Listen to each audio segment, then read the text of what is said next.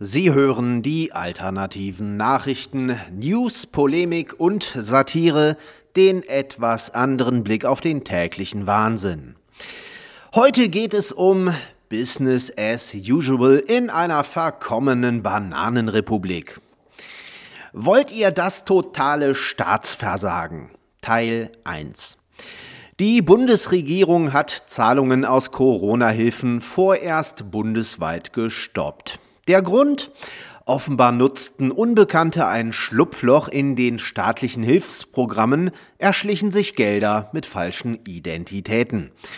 Bei den Corona-Hilfen passiert also gerade exakt dasselbe wie seit Ende 2015 an der deutschen Grenze. Wer hätte das gedacht? Wollt ihr das totale Staatsversagen Teil 2? Wir lesen einfach nur unkommentiert zwei kurze Meldungen vor. Die erste, NTV am 9. März. Der Fall Nüsslein ist nicht die einzige dubiose CSU-Geschichte um Maskenbeschaffung. Wie aus einer SPD-Anfrage hervorgeht, zahlte die bayerische Landesregierung horrende Preise für teils untaugliche Masken, an deren Vermittlung Strauß Tochter Hohlmeier beteiligt war. Die zweite Meldung Markus Söder am 7. März auf Twitter.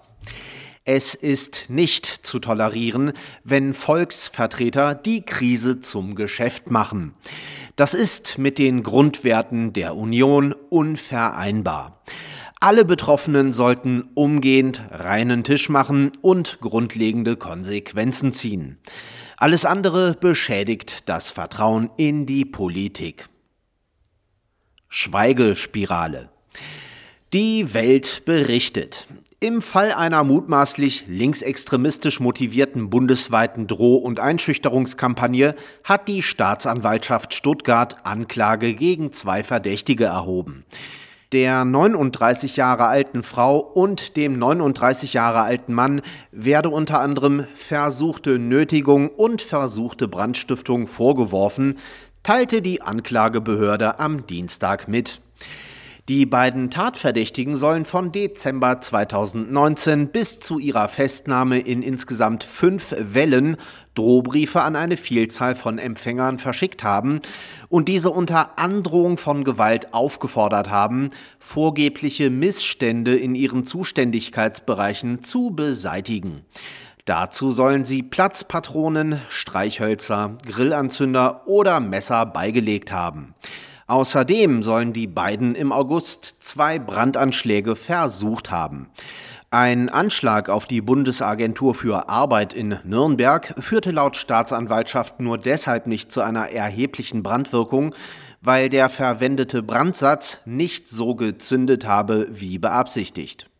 Bei einem geplanten Brandanschlag am Haus des Fleischfabrikanten Clemens Tönjes sollen die beiden den Brandsatz nicht gezündet haben, weil sie nicht zum Wohnhaus gelangen konnten.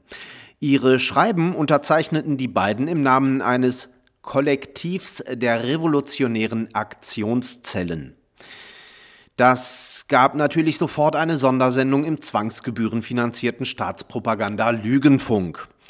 Ach nee, sorry, äh, falsche Täter. Die Sondersendung hätte es nur gegeben, wenn es Rechte gewesen wären. Sie hörten die alternativen Nachrichten, Zusammenstellung und Redaktion, die Stahlfeder. Am Mikrofon verabschiedet sich Martin Moczarski.